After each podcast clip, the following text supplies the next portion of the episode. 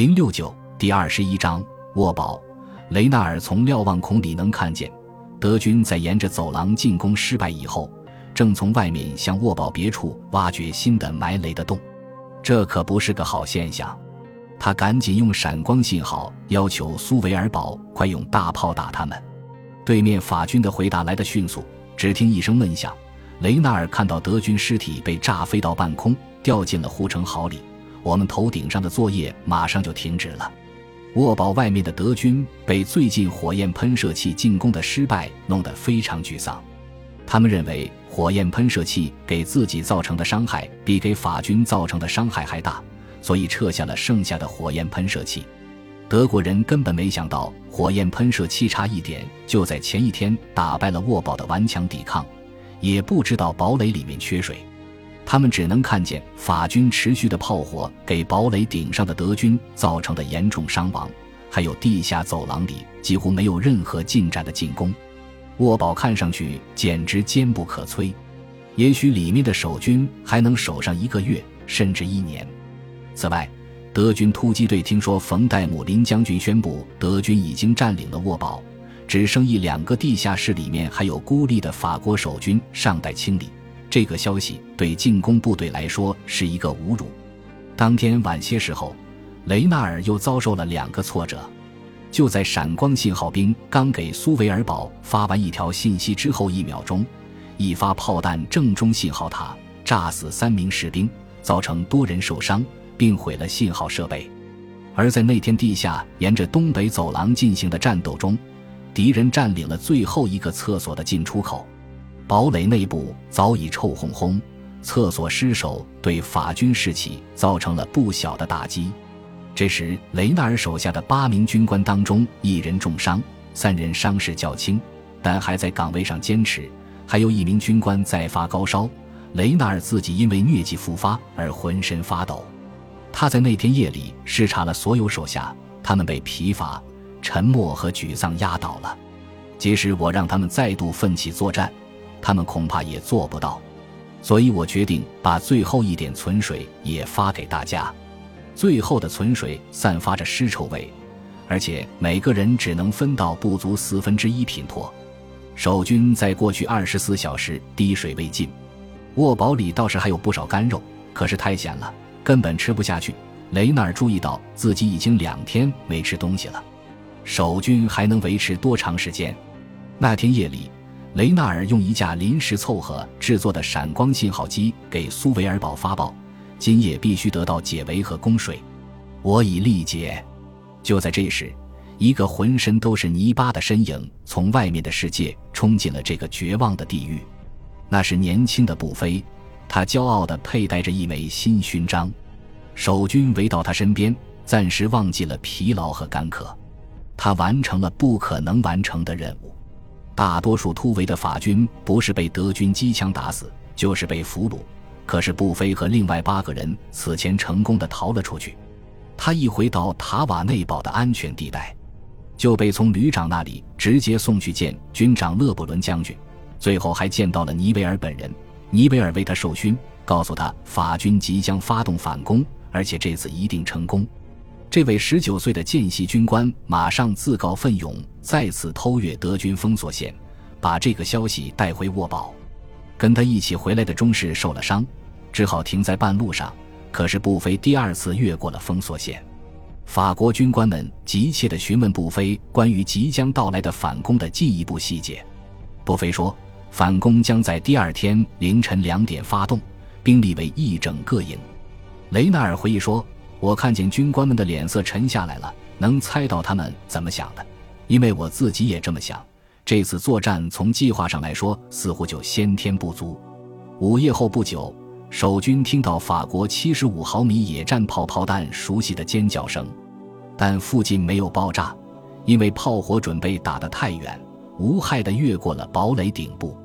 凌晨两点，守军在阵地上各自就位，准备接应反攻部队。炮击停止了，守军急切地环视远方，想找到援军的身影，但直到凌晨两点半，援军仍然杳无音讯。最后，快到三点的时候，墙内堡报告说看见一支小部队，大概只有一个排，被德军机枪火力压制在离沃堡几码远的地方。守军们绝望地看着这些援军一个接一个被打死，看着他们最后只能举起双手走出战壕投降。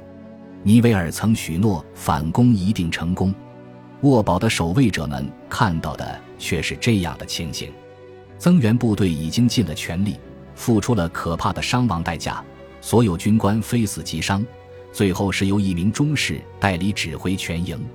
沃堡里的士气跌落到了最低点。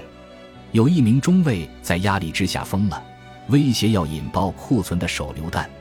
法国人无法再守下去了。雷纳尔用闪光信号发出另一则消息，请求在守军力量完全枯竭之前立即干预。法兰西万岁！可是苏维尔堡再也没有回答，因为那里的守军再次以为沃堡已经失陷。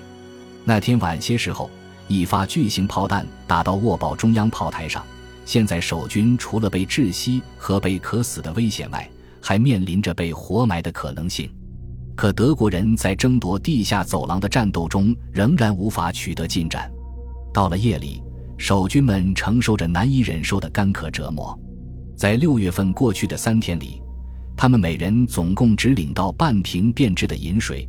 人们在绝望之中想要靠舔堡垒墙壁上的水汽和泥浆来润润嘴唇。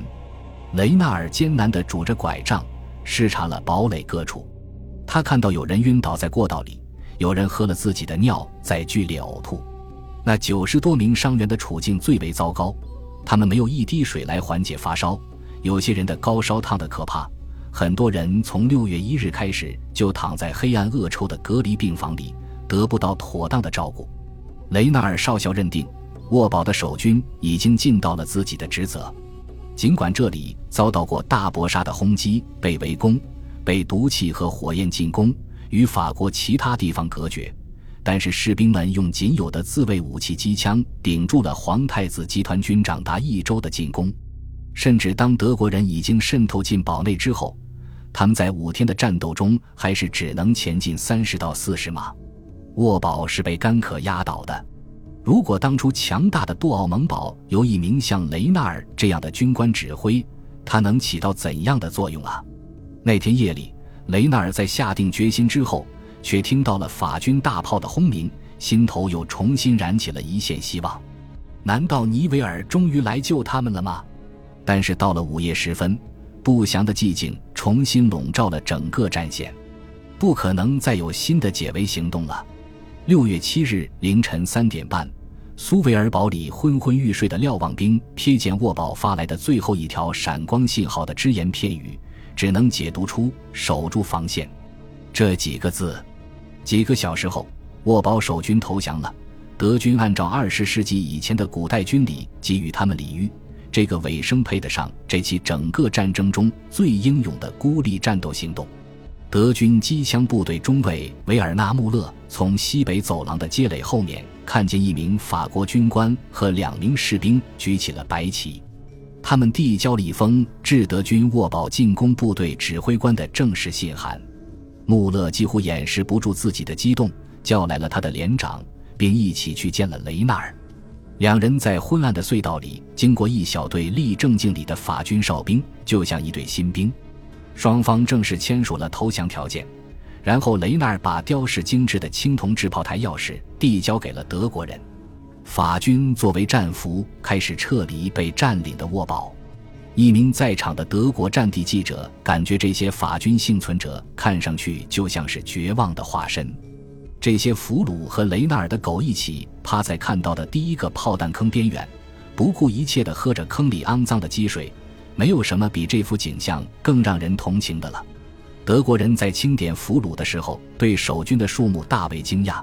他们同样惊讶地看见雷纳尔脚边的那条西班牙猎犬，它浑身泥污，一身战斗导致的疲惫，可是还活着。守军伤亡大约一百人，其中阵亡的不到二十人。为了拿下沃堡。德军的四个营加上突击部队，总共损失了两千六百七十八名士兵和六十四名军官。要不是干渴，沃堡肯定还能坚持更长时间。因此，很自然，法国的军事思想家在不久后就对地下堡垒的价值做出了某些影响深远的重新估量。